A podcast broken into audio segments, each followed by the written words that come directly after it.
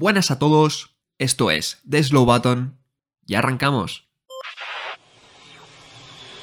Fantastic job. Slow button on.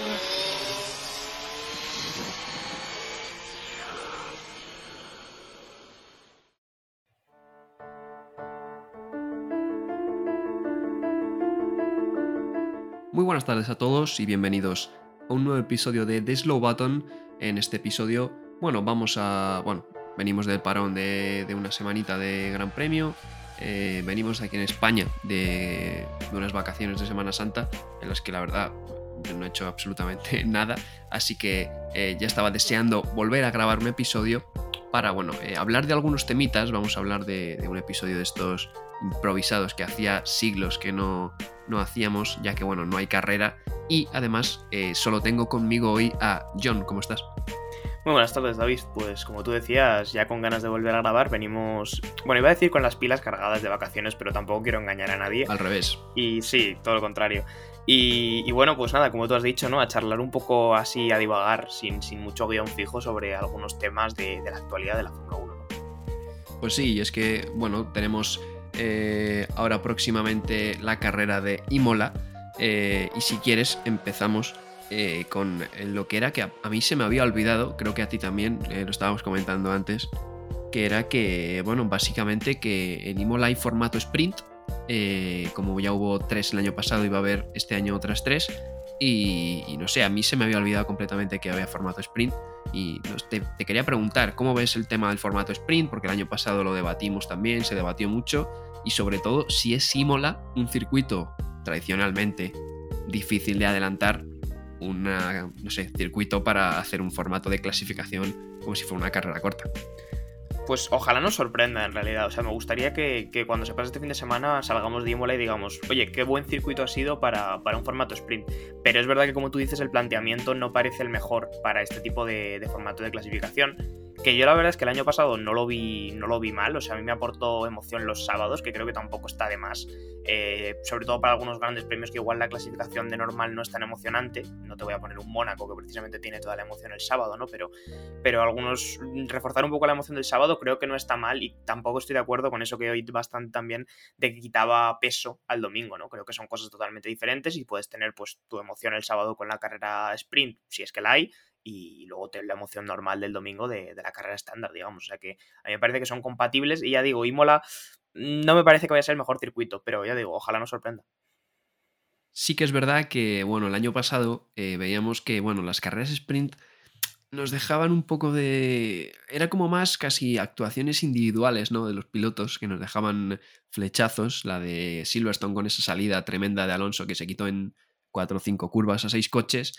Y la de Brasil, por ejemplo, con la remontada de Hamilton desde, desde el fondo de la parrilla con la penalización, ¿no? De- del tema del DRS y demás. Em, pero como que eran actuaciones individuales, ¿no? Que dejaban eh, destellos, porque la gente, claro, eh, al final recordemos que el año pasado, creo, si no me equivoco, eran tres puntos para el primero, dos puntos para el segundo y un punto para el tercero. O sea, la gente iba muy amarrategui, ¿no? Este año sí que es verdad que tenemos eh, más puntos en juego. El primero se lleva 8 puntos, que bueno, 8 puntos no parecen muchos, pero por ejemplo, viendo un mundial como el del año pasado, 8 puntos habría decidido el título, así que 8 puntos el primero y así pues 7, 6, 5, 4, 3, 2, 1 hasta el octavo clasificado. ¿Crees que eso también? Yo creo que también eso le va a dar emoción, no sé cómo lo ves tú. Quiz- quizá la gente se la juega más. eh, si quedas sexto, pones unos blandos, quedar tercero, 6 puntos, igual es más atractivo, ¿no? También que, bueno, Hombre, sobre Sí. todo, en, sobre todo en la cabeza, yo creo que son puntos bastante interesantes, ¿no? O sea, aunque tú el domingo puedas ganar la carrera y llevarte eh, 25 puntos, creo que 8 puntos el sábado son, vamos, nadie los va a querer eh, desperdiciar, sobre todo, ya te digo, pues los hombres de cabeza, Charles Leclerc, Max Verstappen, son puntos que les pueden venir muy bien, eh, por si luego, yo que sé, tienes un domingo más malo, no puedes puntuar tanto, pues te puede ayudar a levantar un poco esa puntuación. Y tú lo decías, el Mundial del año pasado estuvo ajustado al, al- la milésima de punto prácticamente hasta el último momento y esos puntos pueden ser clave. Entonces, yo creo que ahí eh, hay un camino para que sean mejores estas carreras de sprint, de que al dar más puntuación, pues tal vez la gente se la juega un poco más. Igual por abajo, como siguen siendo pocos. Bueno, en verdad, iba a decir una cosa, pero yo mismo me corrijo, porque iba a decir, por abajo son menos puntos, la gente se la va a jugar menos. Pero claro, por abajo también vas a tener gente o pilotos que están pensando en puntuar menos. Entonces, eh, para un piloto que vaya a quedar octavo, tal vez el el domingo, eh, yo que sé, tres puntos el sábado, pues ya le hacen bien, ¿sabes lo que te quiero decir? Entonces creo que, bueno, ajustado a cada posición puede ser algo positivo. Veremos cómo funciona este año el tema de las clasificaciones a sprint. Yo la verdad que lo del año pasado me dejó un poco raro, me, gustaba más eh, la clasificación de siempre Q1, Q2, Q3, pero bueno, veremos cómo funciona en este, este año y veremos en, en Imola. El tema de los adelantamientos. Eh, vamos con eso si quieres, porque teníamos también aquí otro tema del que queríamos hablar y era sobre todo de, la nueva reglamentación, porque al final lo que se buscaba era el tema de, los adelantamientos aire sucio, ¿no? Y que hubiera mucha más acción en pista, ¿no? Y Imola sí que es verdad que es un circuito con una larga recta que ahí con el DRS veremos cómo funciona el DRS porque ha habido de todo. Un año la zona se quedó demasiado corta y, no había adelantamientos y otro año la pusieron larguísima y se adelantaba muy fácil. Y, pero veremos este año porque claro, van a ir los coches más pegados eh, a final de recta. Entonces es posible que se peguen más. Yo te quería preguntar a ti, John, si realmente hemos visto más espectáculo, ¿cómo crees que van a, cómo crees que ha afectado esta mejora? Si han cumplido o no ha cumplido el, tema de que, bueno, de toda la mejora a cambio de reglamentación? Bueno, yo creo que es un poco el gran debate, ¿no? De esta, de esta temporada, porque era lo que se venía buscando y lo que la gente está juzgando Gran Premio tras Gran Premio. Y creo que se está juzgando de manera demasiado dura. Es decir, la Fórmula 1 es verdad que viene de años en las que el espectáculo, pues, igual no ha sido lo mejor, igual ha quedado poco reforzado, y ahora se están dando pasos para intentar recuperar. Eh, bueno, cosas de antaño o tal, cosas que se habían empezado a hacer mal, pero tampoco creo que haya que tomarlo eh, como pues, si ya la primera carrera Bahrein eh, fue increíble, a partir de ahora todo va a ser increíble, o si la primera carrera Bahrein o la tercera carrera Australia ha sido mala, a partir de ahora va a ser todo mala, ¿no? Creo que se está juzgando como demasiado deprisa las cosas. Eh, vamos a dar, yo que sé, por lo menos media temporada, una temporada, vamos a ver cómo evolucionan las cosas y vamos a ver si podemos sacar un cómputo más general. Yo por ahora no estoy descontento. A mí más o, sea, es verdad que las carreras, creo que por ahora hemos tenido tres carreras, dos han sido bastante buenas. Es verdad que Australia igual pues mm, flojeó un poco más, pero, pero bueno, creo que al final también depende de los circuitos. Hay variedad de circuitos, cada uno es totalmente distinto. Y, yo creo que hay que entender eso, ¿no? Un poco que al final tampoco se puede solucionar todo de un día para otro. Yo creo que tú estarás un poco de acuerdo en esto. Sí, es lo que hablábamos, ¿no? De, en el capítulo de, del GP de Australia que había diversa gente ya que, bueno, estaba ya diciendo, bueno, la nueva reglamentación. Él, he llegado a leer incluso que, que, bueno, que lo mejor de la nueva reglamentación es que no está ganando Mercedes, ¿no? O sea, a ver, creo que no es eso. O sea, quiero decir, Australia ya tradicionalmente, si no llovía, ha sido siempre una carrera con complicados adelantamientos, ¿no? Y, y yo creo que sobre todo lo que anhela la gente es más que lo de que se puedan seguir, que ya lo tenemos este año y creo que va a dar mucho juego, ¿no? Es el tema de los coches más pequeñitos, más ratoneros, ¿no? Que, parece que van más rápido incluso. es mi pero es que, claro, pero es que es, es, imposible que volvamos a eso, ¿no? Porque eh, la seguridad, eh, un coche de 2005 es bastante más inseguro que un coche de 2022, aunque no lo parezca, porque un coche de 2005 ya era relativamente seguro, ¿no? Pero es que, claro, no vamos a poder volver a eso, ¿no? De los coches pequeñitos y ratoneros. Entonces yo creo que las nuevas reglamentaciones, siendo el primer año de desarrollo, que quiere decir esto se va a ir desarrollando según pasen los años, eh, creo que están bastante bien. Es que, claro, de los coches pequeñitos, yo también lo echo de menos. Tú supongo que también, John, pero claro, es que eso no vamos a volver. No, claro, yo creo que es verdad. Y luego también hay un componente de, nostalgia, evidentemente, ¿no? De que todo lo pasado parece mejor visto ahora con perspectiva, ¿no? Evidentemente. Eh, o sea, eh, quiero decir, igual si te paras a mirar, yo que sé, una temporada, yo que sé, 2004 de Fórmula 1, que tal, pues luego la ves, si la ves carrera por carrera a día de hoy, dices, oye, pues tan increíble no era, pero la vives con una nostalgia, ¿no? Con cierta recuerdo que yo creo que lo mejora todo. Pero es lo que tú dices, ¿no? Al final la cuestión de, la seguridad hace que los coches no puedan ser exactamente iguales que eran en 2005. Joder, estamos en 2022, ha pasado mucho tiempo. Y entonces es normal que haya habido una evolución. Es verdad que yo creo que la FIA quería trabajar en esa línea, en intentar hacer los coches mm, más pequeños y también menos pesados, porque es verdad que los coches de Fórmula 1, a pesar de que este año ya han mejorado, siguen siendo auténticas moles. Y entonces, para circuitos que tal vez no son muy anchos, no no se adaptan del todo bien, ¿sabes lo que te quiero decir? Para circuitos eh, que son más ratoneros, más pequeños, empiezan a funcionar cada vez peor y es más complicado ver adelantamientos por una cuestión de espacio, sencillamente, de que no tiene, puedes meter el coche en paralelo en ciertos sitios, ¿no?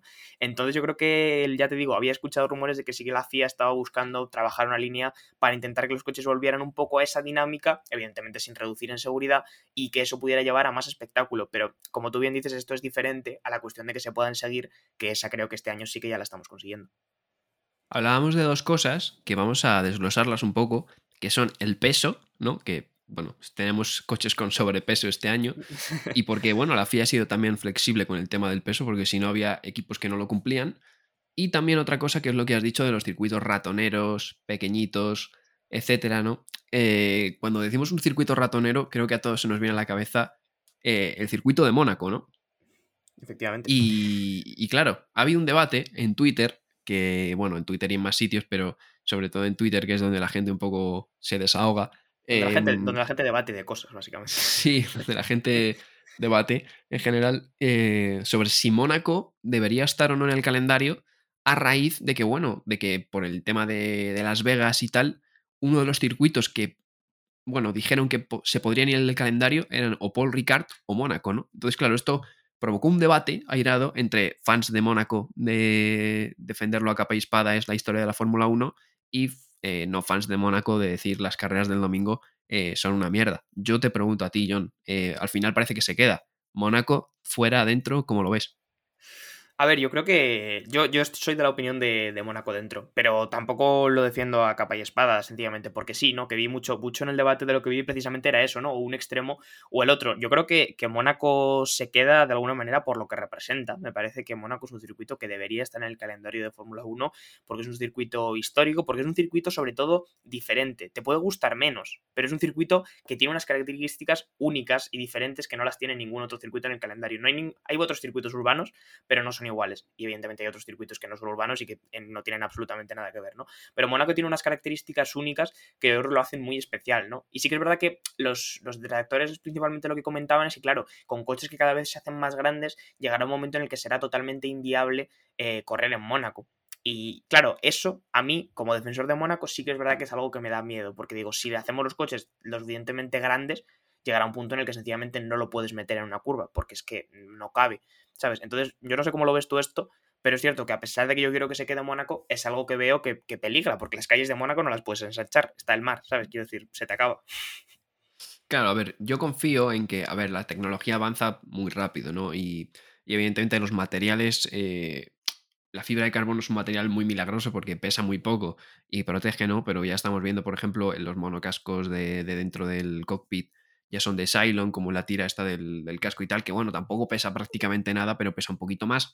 Yo confío que con el tiempo sí que es verdad que se pueda mantener, ya no te digo reducir, pero sí mantener un poco, eh, más o menos el Fórmula 1 de ahora, tamaño y peso, o reducir un poco el peso para este tipo de circuitos, ¿no? Eh, pero claro, es que Mónaco es un circuito, como tú decías, tiene unas características únicas, ¿no? Y, y ya con solo decir lo que hemos dicho antes, ¿no? De que si dices circuito ratonero, ya se te viene Mónaco a la cabeza. Eh, ya es posiblemente una de las razones de peso como para mantenerlo en el calendario. Pero claro, es que es verdad, las, las, carreras son malas. A ver, es que nadie lo, eso nadie lo duda. Las carreras son aburridas, como no se estrella alguien y no hay un safety car, es muy complicado adelantar. Pero claro, es que la clasificación, para mí, la clasificación es la mejor de, de todo el año, es única, ¿no? Esas tomas de, de los coches pasando a, nada, centímetros, bueno, a centímetros no, rozando esas barreras que se ponen en la piscina, que si son flexibles unos años, que si no, que si lo del mito de, o, lo de la realidad esta de la cerilla de Sena, de que la ponían y si la encendían es que había pasado lo suficientemente cerca. Esas leyendas, ¿no? Que, mantienen a Mónaco en, la Fórmula 1. Claro, si yo, el punto precisamente que, que, tengo con Mónaco es el que tú dices, ¿no? La carrera, creo que no se le puede discutir a nadie que la carrera de Mónaco no es espectacular, o al menos no es emocionante, creo que sí es espectacular y no es emocionante, pero son cosas diferentes. Pero es que el sábado creo que es de los mejores de toda la temporada, porque al fin y al cabo supone un reto para los pilotos. Y es que al final el calendario de Fórmula 1 debería suponer eso, debería suponer reto cada fin de semana para los pilotos, no 20 eh, pilotos conduciendo 23 fines de semana al año por pistas de aterrizaje, ¿sabes? O por aeropuertos, que es como yo los llamo las pistas, digamos, más del estilo Paul Ricard, es decir, eh, pistas enormes o que tienen además asfalto fuera ¿Sabes lo que te quiero decir? Entonces creo que debería suponer un reto y Mónaco supone un reto porque te hace cambiar totalmente el chip. Tú vienes del circuito que vengas y Mónaco te hace cambiar el chip y te hace meterte en el chip de que voy a tener que conducir a 200 km por hora por, entre guardarraíles que miden entre, de un lado a lado 6 metros. Y creo que eso supone un reto para los pilotos y además, además en general los pilotos les gusta, o sea, a los pilotos les gusta Mónaco porque yo creo que también tienen esa parte competitiva que tienen todos los grandes deportistas que dicen, quiero probarme a ver si soy capaz de llevar este Fórmula 1 por las calles de Mónaco. Y yo creo que por, por ese hecho de que supone un reto para los pilotos y porque aporta variedad al calendario, sobre todo por eso, creo que Mónaco debería quedarse. Sí, además es casi simbólico, ¿no? Ganar en Mónaco. Recordemos que, esto también lo ha dicho gente, ¿no? En, en el debate este. Em, recordemos que Mónaco es uno de los grandes premios que ocupa la triple corona. Lo que pasa es que, claro, muchos decían, es que la triple corona realmente da igual, porque no, no hay un título físico de la triple corona, ¿no? O la triple corona no sé qué, ¿sabes? Bueno, la triple corona no tiene un título físico, ¿no? Pero bueno, vemos a Alonso buscándola. Además, solo un piloto en la historia, Graham Hill, ha conseguido eh, el tema de la triple corona, ¿no? Y vemos a Fernando Alonso buscarla. Y vemos también que es algo como, bueno, Mónaco ganar ahí ya por el tema de la triple corona. Es como, he ganado en Mónaco, ¿no? O sea, ya Ricciardo, por ejemplo, Ricciardo cuando ganó en Mónaco lo dijo, fue, era como un objetivo que tenía ganar en Mónaco, aparte vive allí y lo conoce, pero era como el objetivo que tenía, es ganar en Mónaco, ¿no? Es, ganar una carrera importante. Ya te digo, junto a Le Mans, junto a Indianapolis, pues en, la Indy pasa igual. Hay gente que no compite en todo el año por el campeonato mundial y va a Indianapolis 500 a ganar las 500 millas, porque son las 500 millas, pues en Mónaco pasa un poco lo mismo. Y además, creo que también hay una parte, y es que creo que una de las partes, y tú estarás de acuerdo conmigo en esto, una de las partes más bonitas de los deportes es, cuidar la historia que tienen, ¿no? Por ejemplo, y, tenemos que aprovechar realmente que la Fórmula 1 sea un deporte que ya tenga cierta historia, es decir, que no tiene tanta como otros, pero bueno, ya lleva desde los 50 y es, es decir, la historia que tenga o esos símbolos de alguna manera míticos que tenga, sus circuitos, no solo la Fórmula 1 en general, sino el automovilismo, eh, yo creo que hay que cuidarlos de alguna manera para que el día de mañana pues los sigamos teniendo y no tengamos, como digo, pues 20 circuitos que son Pistas de aterrizaje y que son exactamente iguales porque los construyeron todos hace como máximo 10 años, ¿sabes lo que digo? Y sobre todo por eso, yo es que de verdad que apuesto por la variedad, porque si no nos veo dentro de 10, 15 años con 20 circuitos exactamente iguales en el calendario y eso es algo que desde luego a la emoción no le iba a hacer ningún favor. Me gustaría haber tenido ya aquí a Javi, porque creo que Javi es más eh, Team eh, Mónaco los domingos es un bodrio Sí, sí lo es, ¿eh? Sí. Sí, ¿no? Pero porque Javi, Javi quiere muerte y destrucción todo el rato, entonces. ¿eh? Pues, no, pero yo estoy de sí, creo que le habría dicho que, que, Mónaco fuera porque los domingos no le gustan nada. Bueno, eh, bueno, el tema de, de, anchura en Mónaco va un poco unido. Y ahora pasamos con el otro desglose que teníamos, que era el tema del peso, que está causando muchos quebraderos de cabeza a los equipos. Recordemos que solo un equipo Alfa Romeo está en ese límite de 798 kilos, se dice pronto para un Fórmula 1. 798 em, kilos que había estipulado la FIA, los demás están por encima, algunos un poquito y otros mucho, ¿no? Entonces, eh, están buscando principalmente las mejoras de los equipos, están siendo, más que para motor y demás, y velocidad, punta, aerodinámica, etcétera, están siendo para reducir el peso, ¿no? Entonces, hemos visto también que este fin de semana eh, Alpine, el equipo Alpine, tenía una mejora de, bueno, tenía mejora preparada para Miami de, su, de fondo plano con el tema de reducción de peso, pero ha traído, al parecer va a traer un fondo plano nuevo a, Imola, pero, pero solo para un coche, porque claro, no le ha dado tiempo a hacer los dos. Eh, John, ¿a quién se lo dan? ¿A Alonso o a Ocon? Es una cuestión complicada, ¿eh? de, estas en las que no quieres ser eh, jefe de equipo. Eh, este tipo de decisiones son probablemente de, de, las más complicadas porque al final, claro, es una mejora que se, bueno, vamos a suponer que es una mejora que va a ser positiva, esperemos que no sea un fiasco, ¿no? Y que se la den, al que se la den le, le fastidien la carrera, pero mm, es una decisión complicada. Yo realmente no sabría a quién dársela, porque te digo, bueno, yo se la doy a Alonso porque es un piloto que personalmente me gusta más, pero es verdad que Ocon tampoco está haciendo nada mal el campeonato por ahora, las tres carreras. De hecho, creo que está en los cuatro o cinco pilotos que han puntuado en las tres carreras, eh, sin fallar en ninguna de las tres por ahora. Así mm. que bueno, Ocon creo que se lo merece tan perfectamente como, como Alonso. Se la den el que se la den, si es positivo para el equipo, para el equipo, creo que estará bien. El tema del peso es complicado. De hecho, tú te comentabas 798 kilos, pero era un límite que ya estaba subido desde los 795 originales, ¿verdad?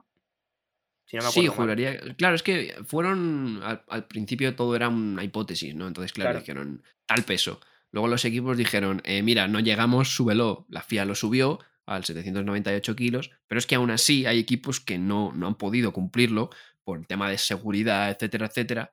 Entonces, eh, solo hay un equipo realmente que es Alfa Romeo que ha estado en el peso. Entonces, claro, la FIA ha tenido que ser eh, más inflexible y decir, mira, venga, el 798 kilos, dejamos ahí el, tema del pecho para que lo vayáis reduciendo poco a poco, pero podáis competir, porque realmente si no, eh, solo el Alfa Romeo habría cumplido con claro, la solo, reglamentación. solo estaría corriendo Alfa Romeo, ¿no? En las carreras, ellos solos. Eh, claro. y hizo ahí corriendo.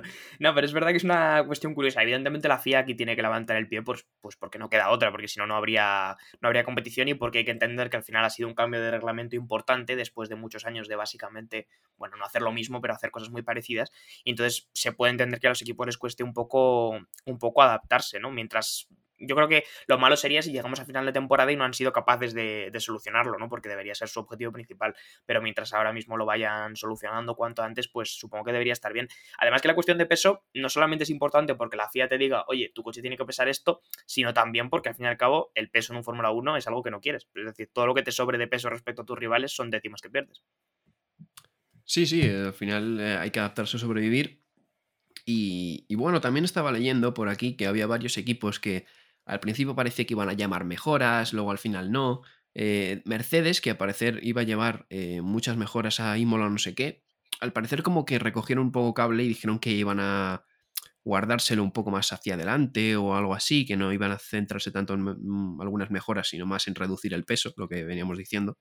Que Red Bull, por ejemplo, no va a tener demasiadas mejoras por, eh, por el formato de clasificación sprint, consideran que, que no eran tan necesarias. Y y también he leído una cosa, que es que Ferrari, al parecer, quería, quería aumentar la potencia del motor eh, unos 10-15 caballos, pero igual por reglamentación de este año, de que todos los motoristas no se pueden distanciar en una potencia de 20 caballos o así, eh, no pudiera apretar todo lo que le gustaría el motor. Es que Ferrari, lo de Ferrari, lo de Ferrari es preocupante. Venimos de años de lo que Ferrari fuera preocupante en cuanto a potencia por abajo y este año va a ser preocupante por arriba.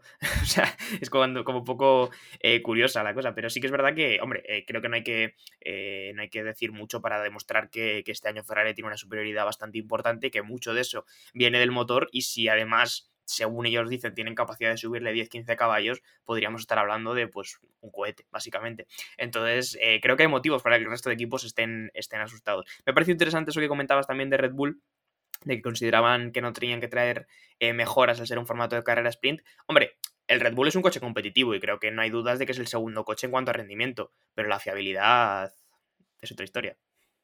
Claro, yo, yo te quería hablar ahora porque eh, yo también esto lo he pensado.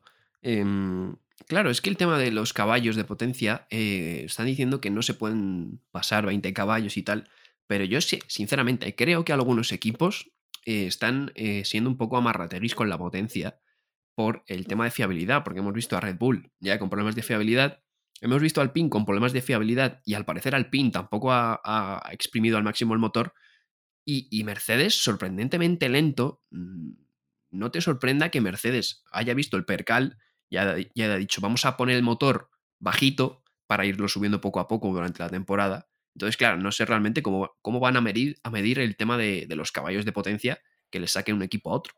Claro, igual no es, o sea, no me extrañaría, verdad, quiero decir, no, no es, o sea, es un hecho que Mercedes es un gran equipo y que son listos y que saben aprovechar las, los reglamentos al milímetro. Y igual han decidido que la mejor opción era esa, ¿no? Vamos a salir con el motor bajo de potencia, vamos a ir cuidando muy bien la fiabilidad y, y luego durante la temporada lo vamos subiendo.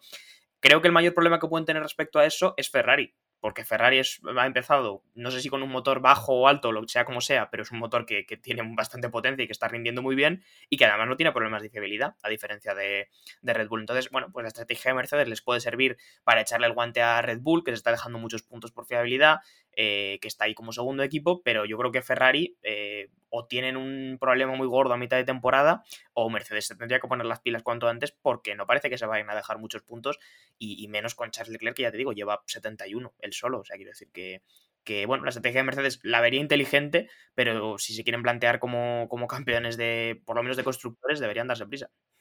Es que al final Ferrari parece que puede poner más carga que el resto porque claro. el motor le, le, responde bien. Entonces, claro, eh, igual en rectas no van a ir tan bien en algunos circuitos, pero en las curvas sí. Y veremos cuando llegue, por ejemplo, Monza con ese coche descargado y a tope, cómo puede correr el, el Ferrari en la recta. No sé. A mí eso es algo que personalmente me da miedo. O sea, me, me, da, me entran sudores fríos.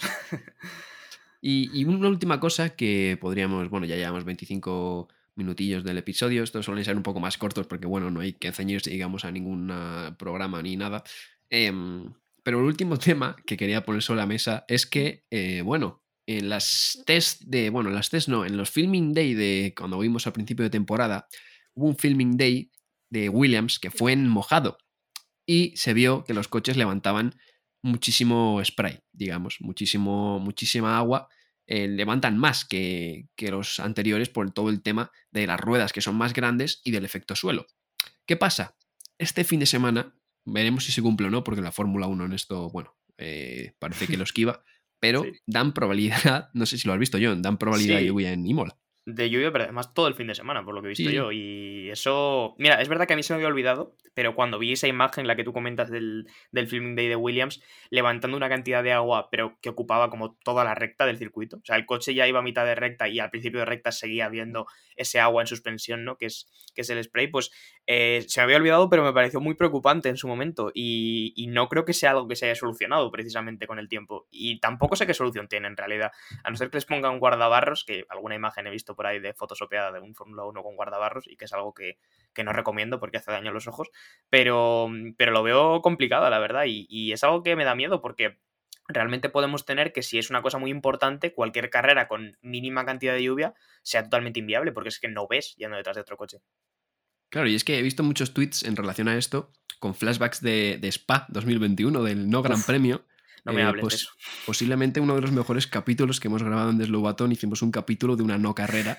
Eh, bueno, en fin, quiero decir, claro, la gente estaba como preocupada, ¿no? Pues diciendo, si el año pasado en Spa, que llovía una cantidad, bueno, llovía bastante, pero quiero decir, se ha corrido con más agua a veces en la Fórmula 1, se lió la que se lió este año, que levantan el doble los coches, veremos lo que pasa, ¿no? Veo gente preocupada.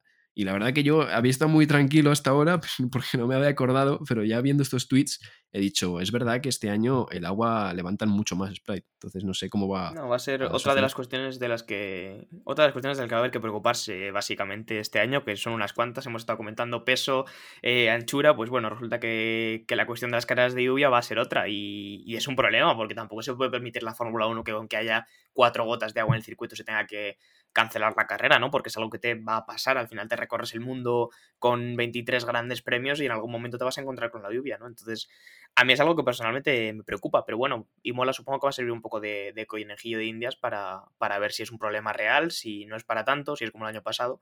Bueno, supongo que lo veremos este fin de semana. Sí, es que al final la Fórmula 1 es eso, es un poco prueba y error y, y lo hemos visto con los nuevos reglamentos, eh, ingenieros, etcétera, etcétera, tenían eh, buenos datos, pero hasta que no se pusieron los coches en la pista realmente no había, eh, había gente que todavía no sabía qué iba a pasar y pues pasará lo mismo este fin de semana en Imola con la lluvia. Esperemos que se pueda correr y que haya buena visibilidad dentro de lo que cabe, porque lluvia nunca ha habido buena visibilidad, pero bueno, que por lo menos sea seguro correr. Eh, así que si quieres, John, vamos cerrando por aquí los temitas que teníamos, bueno, pensados. No vamos a mentir tampoco, los hemos elegido así un poco sobre la marcha. Porque bueno, por, por eso es un, un podcast improvisado, porque bueno, Sí, pero también está bien este formato, ¿no? O sea, bueno, hablamos de, de otras cuestiones un poquito fuera de, de guion y tenemos así un formato un poco más relajado que yo creo que de vez en cuando pues está bien. Pues sí, la verdad que sí, de vez en cuando está bien. Vuelta de vacaciones, un poquito antes de, de Imola. Y eh, bueno, luego nos vamos a Miami eh, después eh, de Imola, ¿eh? Nos vamos a Sí, Miami. no, Miami, bueno, interesante, cuanto menos. Eh, un poco, pues, Mónaco, pero no en el sentido de la historia del circuito, sino en el sentido del dinero que se mueve alrededor y de los famosos, pero al otro, al otro lado del charco, ¿no? Pues nada, John, te despido eh, por hoy. Nada, muchas gracias David y como tú dices, nos vemos la semana que viene con el, ese gran premio de Imola, su clasificación a sprint, su posible lluvia y todo lo que venga. Nos vemos el fin de semana que viene, chicos. Muchas gracias por escuchar este podcast de The Slow Button. Puedes seguirnos en Spotify para no perderte ningún episodio y también en nuestras redes sociales para enterarte de todas las novedades. Hasta la próxima.